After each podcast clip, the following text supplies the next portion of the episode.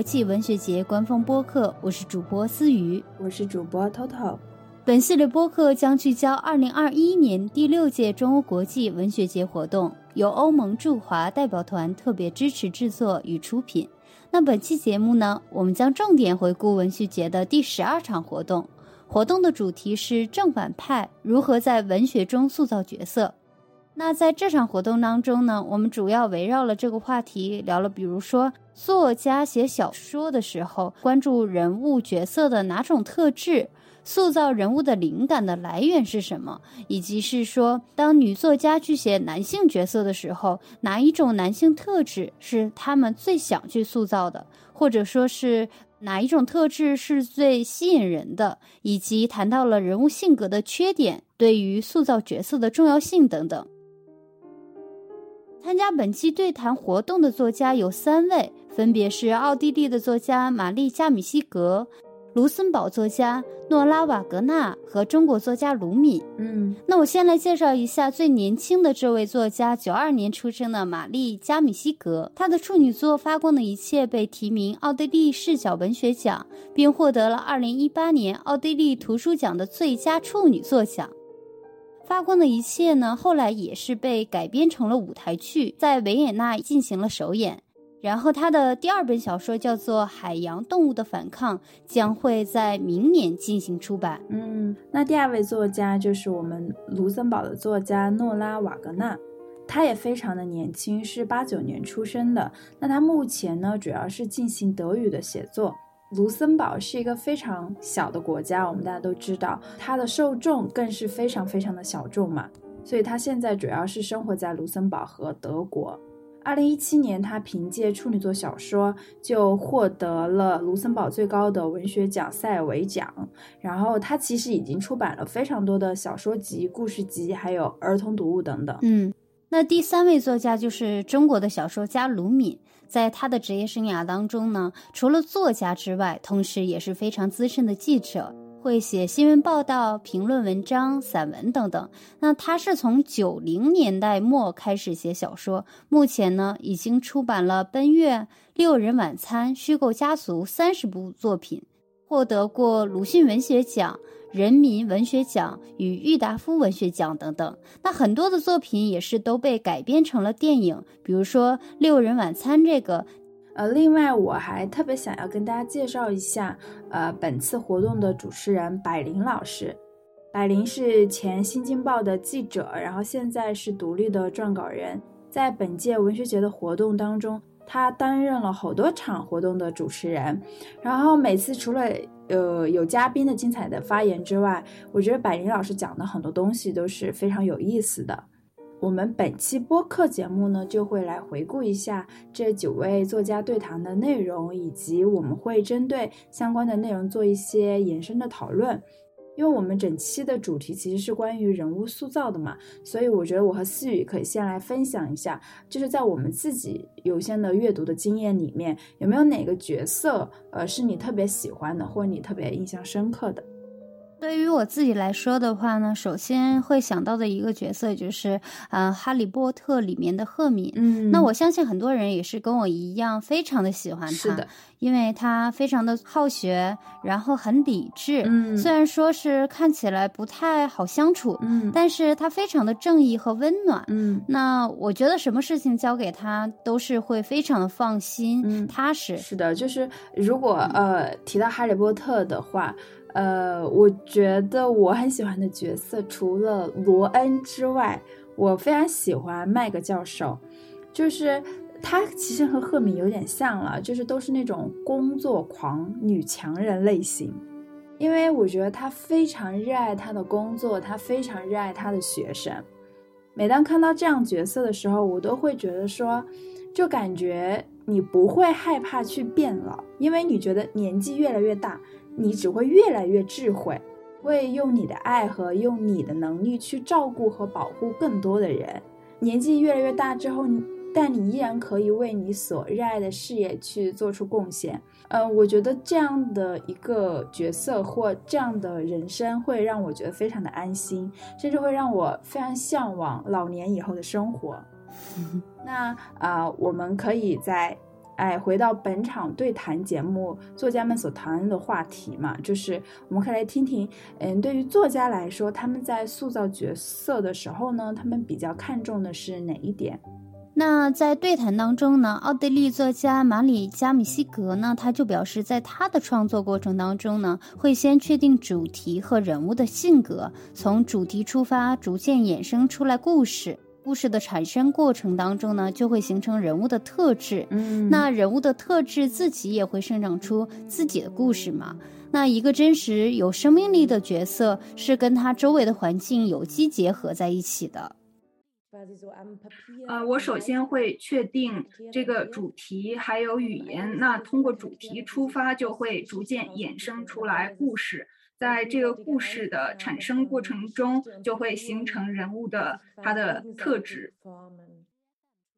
另外，最后一点我还想强调，就是呃，我的关注点除了在。呃，除了人物角色本身，我还非常关注现实性。嗯，对我而言非常重要的一点就是，我希望能够更加关注于非虚构、更呃以及现实写作。另外，嗯，对于角色而言，他个人如何发展、如何运动，还取决于他跟他周围的这些东西、物物品、呃周围的人以及所在的自然环境有很大的关联。就是我。我这个角色的呃描述描写还要联想到他所处的整个环境，呃，他周围的各种各样的人和物品。那其实，在活动当中呢，卢敏老师也是谈到说，对他来说，写作的根本目的呢，是为了体现人性、命运、人和世界和他人的关系等等。那为了实现这些目标呢，在塑造人物的时候，他往往会更关注很多的细节，比如说他的口头禅是什么。嗯，嗯他的口味是什么？甚至说，呃，他走路的姿势，他喜欢用什么样的包等等。那我们可以来听一下他关于人物塑造的分享。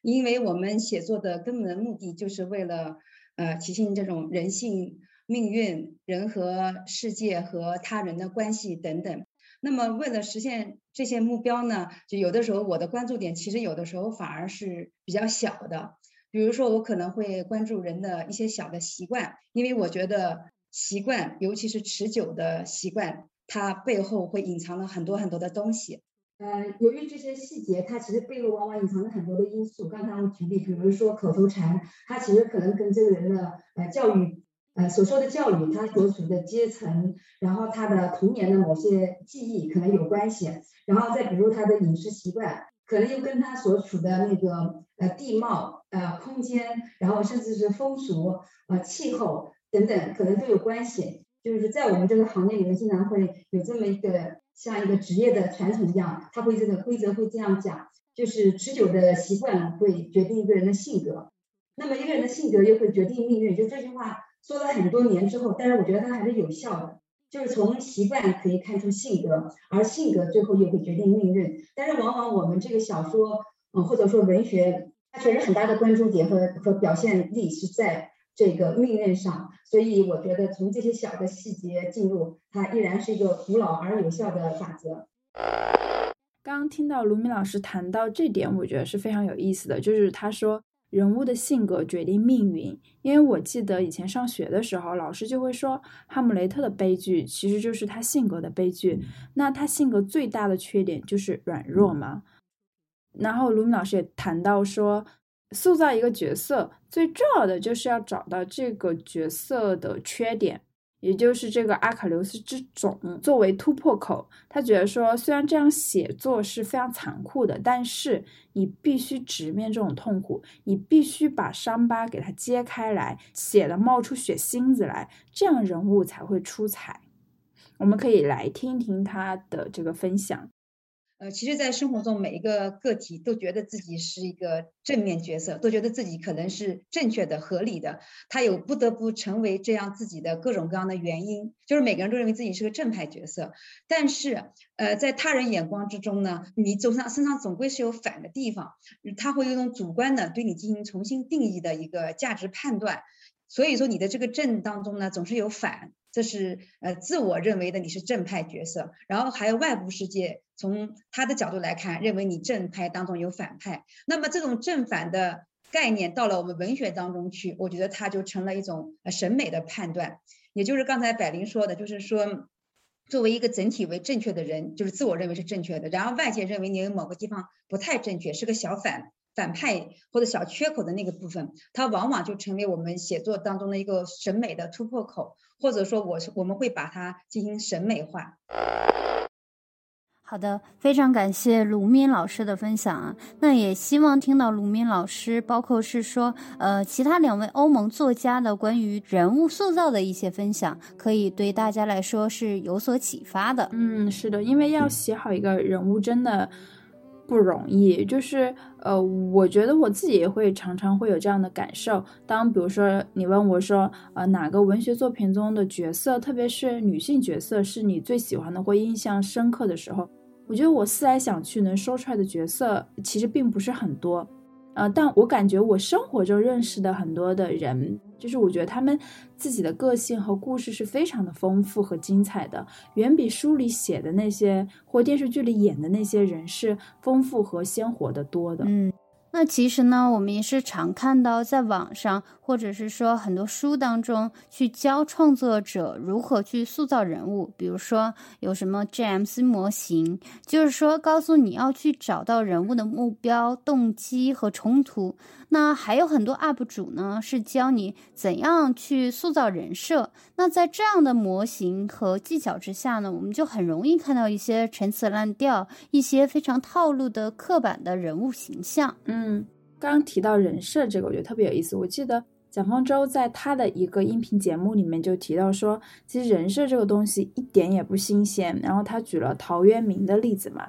就是因为大家一说到陶渊明，除了他的那些诗之外，其实大家会立马想到的是他这个人，他这个人的一些人设的部分，比如说他是一个归隐田园、淡泊名利，是吧？人淡如菊这样的一个诗人嘛。那他如果生活在现代，那肯定是这种小红书大 V，就是他每天会去分享他写诗、种地、采菊。爬山，然后喝酒，然后还有他的那些做好吃的，你知道吗？就是他特别的擅长包装自己，特别有现在这种自媒体的思维。就是你不能说他呈现的这个人设是假的，很有可能是他真实生活中就会有这些东西，只不过他会去特意把这东西挑出来去写诗啊，或者以现在的人来说的话，可能会就是拍照啊，或拍个 vlog 啊，就是。就是他这种选择肯定是有意而为之的嘛，他就是想让别人去认为他就是这样子的。就是这个事情如果更严重一点的的去想的话，它其实就是人很容易把自己框在自己所设计的这个人设里边，甚至你可能会去模仿自己设计的这样一种理想的人设。但是，当我们接触到很多文学作品的时候，我们会发现，在好的文学作品里面所塑造的人物的性格啊，他们的形象其实是流动的，没有人是只有一面的，没有人从生到死都是淡泊名利的。他可能经历过一个很想要、很有欲望的一个阶段，然后可能遇到了一件什么样的事情，才会觉得说，哦，其实这一切都不重要。所以，人生的变化和矛盾，人物性格的变化和内在这种自我的矛盾，我觉得是最真实的，也是最美妙的一个部分。是的，那所以说，写好一个人物真的是一个很复杂、很难的事情。嗯，那我们也可以来听一听我们的三位作家，他们塑造人物的灵感来源是什么？嗯。这些灵感来源跟刚刚 Noha 所讲的是非常相似的啊，也是来源于我的个人经历，我遇到的各种人和事儿。嗯，那另外就是在写作的过程中，我也没法完全决定呃这些不同的角色他们是来自哪里，有的时候是在写作的过程中就有了一些灵感。呃，还有就是我的作品在。那个发表了之后，也会有一些人或者是朋友，呃，来找我，他们就是说，呃，我的这些作品当中的人物写的是他本人，嗯，就是是非常真实的这种情况，呃，那这种来自呃朋友、身边人或者是读者的反馈，反过来也会继续给我带来灵感来源。呃，关于我当记者的这段经历，在嗯记者的采访写作过程中是跟写小说不一样的。就是我需要采访一个人物的话，我会先确定这个人，然后我会去了解、关注他有哪些想法，他的背景是什么，呃，以及他有哪些故事，嗯。在小说的写作过程中，我是先想好这个人他有哪些性格。然后，呃，他的性格是怎么样的？他的角色有哪些特点？然后再相应的去呃写他背后的故事。我的记者生涯和写作和作者生涯是两段完全不同的经历，嗯，但是之前的记者生涯有给我后来的写作带来很多的帮助。嗯，在做记者的时候，我会去想怎么样提问，啊，怎么样来呈现这个角色。嗯，另外做记者这段经历也让我对要采访的人、周围的人和他背后的故事更感兴趣。嗯，由此我能够得出每一个人都有自己的一段故事，每一个人都有自己在世界上存在的方式。嗯，那我们刚刚听到了这位奥地利的玛丽，她说。塑造人物的灵感来源呢，就是他自己的真实生活经历嘛。嗯，包括他在工作当中呢遇到的一些人。那中国的作家卢敏其实呢也是和玛丽一样是做过记者。那刚提到说他在邮政系统、邮局单位是做记者嘛。嗯，那因此他采访过很多的邮递员，他就分享了一个小故事，特别的有意思。嗯，他说。曾经采访过一个很特别的邮差，那他有一个特点呢，就是说他特别有强烈的职业责任感，他一定要把这个投递不出去的信投出去。投递不出去的信呢，叫做死信。那他职业的一个荣誉呢，就是要把死信救活。无论多么复杂的地址、城市，或者是说这个人改名换姓。那他终身的追求呢，就是要找到这个收件人。他有一个很厚的本子，记录了他这么多年工作以来，就是怎样寻找到一切的轨迹，把这个邮件送到对方的手上。那这个人呢，是给卢敏老师留下了非常深刻的印象。那因此呢，这个邮差后来也是成为了卢敏小说里面的角色。嗯，就是我们的灵感无非。总是来自现实生活，有的时候可能是自己的一手生活，也可能是二手生活。然后，但是在这之上，我觉得挺重要的，就是还是要加上，就是你那种想象力的这种呃物理反应或者是化学反应，这样到最后它才能形成灵感。由于不同的职业的原因呢，它可能有的时候会让我获得一些觉得比较冷门的知识，这些知识在当时你是觉得身在其中的时候是觉得一点用处都没有的，但是在后来的写作之中呢，它会神奇的。呃，以灵感的方式降临。我跟马瑞恩一样做过记者，不过我这个记者呢比较小，是在这个邮政系统做记者。那么当时我在做记者的时候，我们有我采访过一个投递员，就是邮差。这个邮差他有一个特点，就是他特别高度的职业那种那种负责性，他一定要把那种投递不出去的信一定要投到。因为我后来。构思那篇小说，它主要的主题是写一个人的孤独，他特别想跟一个人诉说他所有的事情，但是他找不到一个合适的人，他后来就想了个办法，就是我每天给自己写一封信，但是他给自己写信的时候呢，他就会编造一个地址，这个地址是他觉得以前觉得很有趣的某一个已经消失的老巷子，然后他那个名字呢是这个城市里面已经呃故去的或者老去的那些呃假的名字，或者说是历史上的名字，他就他就以这种。阴差阳错的方式编造了一些地址和人，把自己的信写出去。其实他那个信里面写的是无字的，也没有什么内容，但是他用这种形式来表达，他有一个亲密的朋友可以诉说一切。那么这封信到最后碰到了谁呢？我在这个小说写到这儿的时候，就把我以往的这个采访的经验调动出来了。我说他应该碰到一个以查找死信、把死信救活为置业的这么一个邮差，那么他们的这种激烈的这种呃一个孤独的人和一个呃热情的人和一个职业的人，他会发生一些有趣的当下的交集。所以这就是一个由于采访所遇到的人物，在若干年之后，他变成了小说。好的，谢谢罗敏老师的分享。因为我们本届中文学节的主题就是女性视角字里行间，那我们在活动中三位女作家也聊了聊，当他们在塑造男性角色的时候，会特别注意男性的什么特质。在分享他们的观点之前，其实我们也可以来聊一聊，就是有没有哪个男性角色是你自己特别喜欢的呀，或者你觉得打破了你对男性的这种刻板印象的？嗯嗯，小说里的或电影里都可以。嗯，那我很喜欢马尔克斯的《霍乱时期的爱情》。嗯，阿里萨他的一生呢是放荡不羁的，有无数的女朋友。可是呢，他最后会看着初恋女友的眼睛，深情很清晰的说：“我对你。”忠贞如昔，我只爱你一人。嗯，好的。嗯，那如果单独听到这段话的话呢，会觉得很杰克苏。但其实我觉得他是个呃非常了解女人且城府很深、很有毅力的人。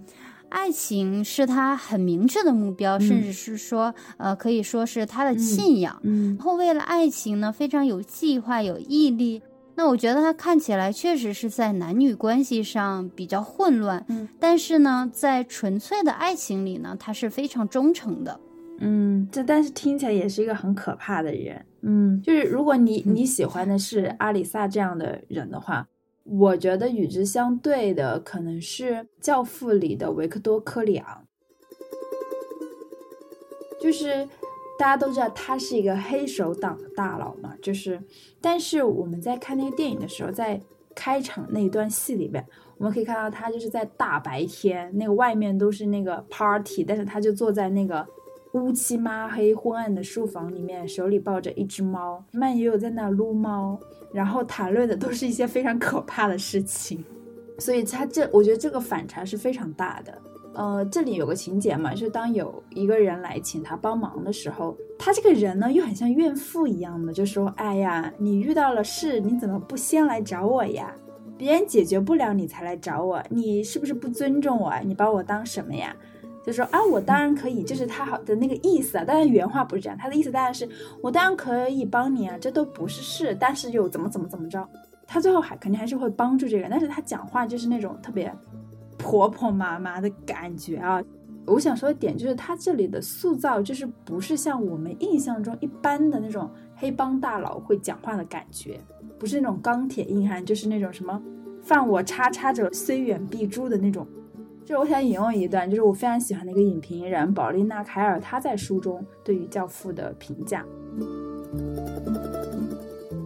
他说：“马兰白兰度，呃，塑造的教父是一个非常粗糙而带着圣光的怪兽，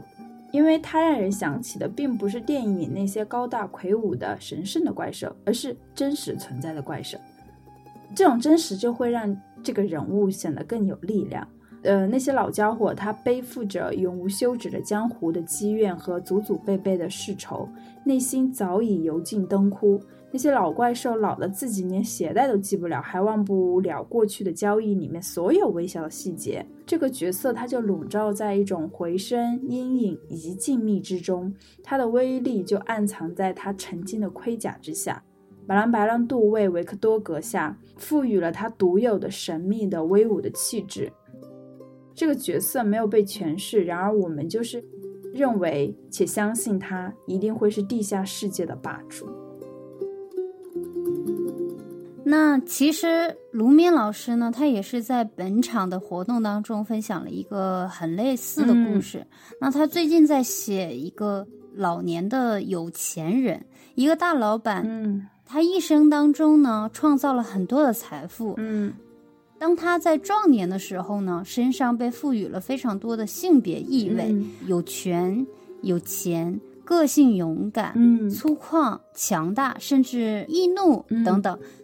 但是呢，当他老的快要死去的时候呢，这些男性的性别特征呢开始褪去，他真正的作为一个人的一些本质更加突出，他可能更加的软弱笨拙，有的时候甚至呢是显得温柔了许多。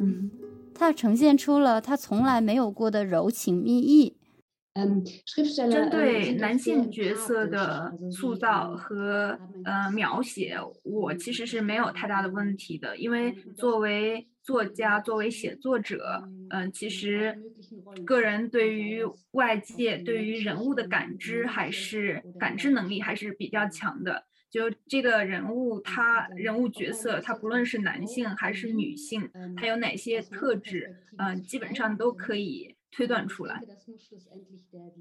呃，另外就是我们的读者，他们每一个人也都有自己的体验和感知。呃，有的时候他们自己的感受跟我们嗯要描写的可能呃也不是完全一致的。当然，这个呃感知其实跟。角色他的性别是没有必然的关系的，嗯，尽管男女之间有很多的差异，但是在描述的过程中，其实也是有很多的共同点。嗯，所有的人都是需要去生活、去体验，我们去感知他当时的状态就好了。我我非常同意前面嗯诺拉女士说过的，就是因为其实对我们写作本身来说，它有的时候男性还是女性。老人还是孩子，就是你没有过多的对他做这个呃设定和选择，你写的时候都是一样的。因为我们首先是对他人，就只要不是自己，你都会很好奇。然后由于好奇，你会有巨大的这个热情，你想去探索他到底会是什么样一个人。由于好奇，由于你无知，所以你会产生巨大的热情去塑造这么一个人物。那么在男性上，有可能他你需要付出的这种热情和好奇，他会要。参与更多的理性的部分去介入，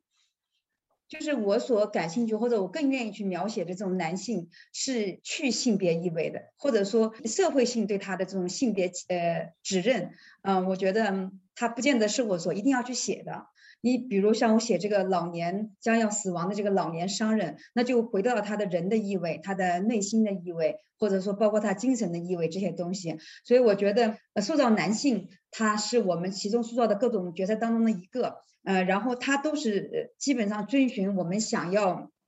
贴近这个人的作为他人的部分。然后，只不过在人的部分当中，包括了性别，包括了社会角色、家庭角色、呃职业角色啊，或者他的经济定位等等，就是性别是其中的一个标志。我们有的时候会把它放大，有的时候会把它剥除，这都是非常有意思的尝试。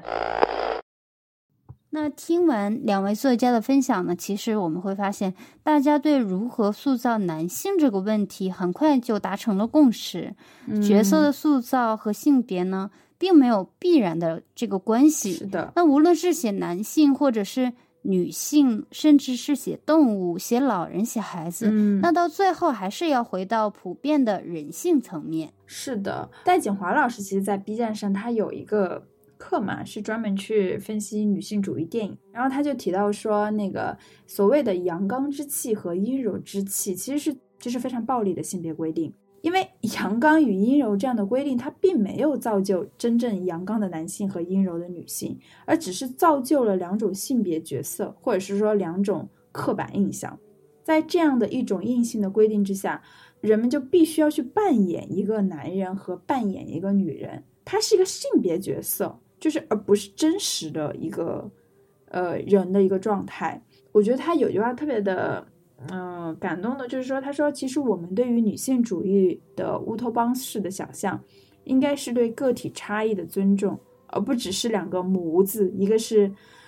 男的，就是阳刚；女的，就是阴柔。如果你不阳刚，那你就不是男人；如果你不阴柔，你就不像女人。或者说，男的太阴柔，就是你太娘，就是好像只有这两种。嗯，所以很没有意思，就是。我们应该觉得说，什么是女性主义的想要去表达的，应该就是对于个体差异的完全的尊重。嗯，